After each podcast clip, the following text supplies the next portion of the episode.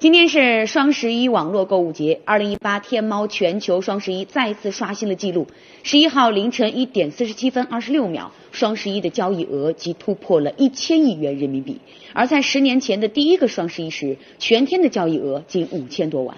二零零九年双十一一开始出现时，开创了全球五折起、全国包邮的玩法。这个在日后成为全球商业奇迹的活动，当年仅二十七个品牌参与。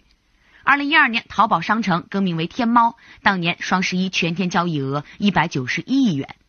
二零一四年，阿里巴巴在美国上市，当年双十一开启了 All In 无限战略，全天五百七十一亿元的交易额中，无限成交占比百分之四十二点六。